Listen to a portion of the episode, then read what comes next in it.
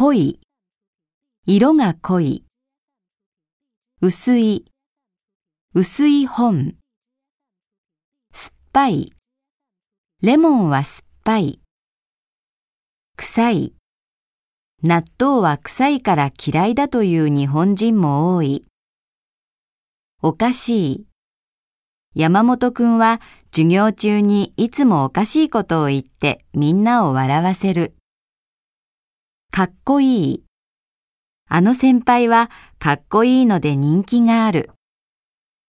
うまい。母は料理がうまい。親しい。私は田中さんと親しい。詳しい。この地図はとても詳しい。細かい。新聞の字は細かくてお年寄りには読みづらい。浅い。この川は浅いので子供が泳いでも危なくない。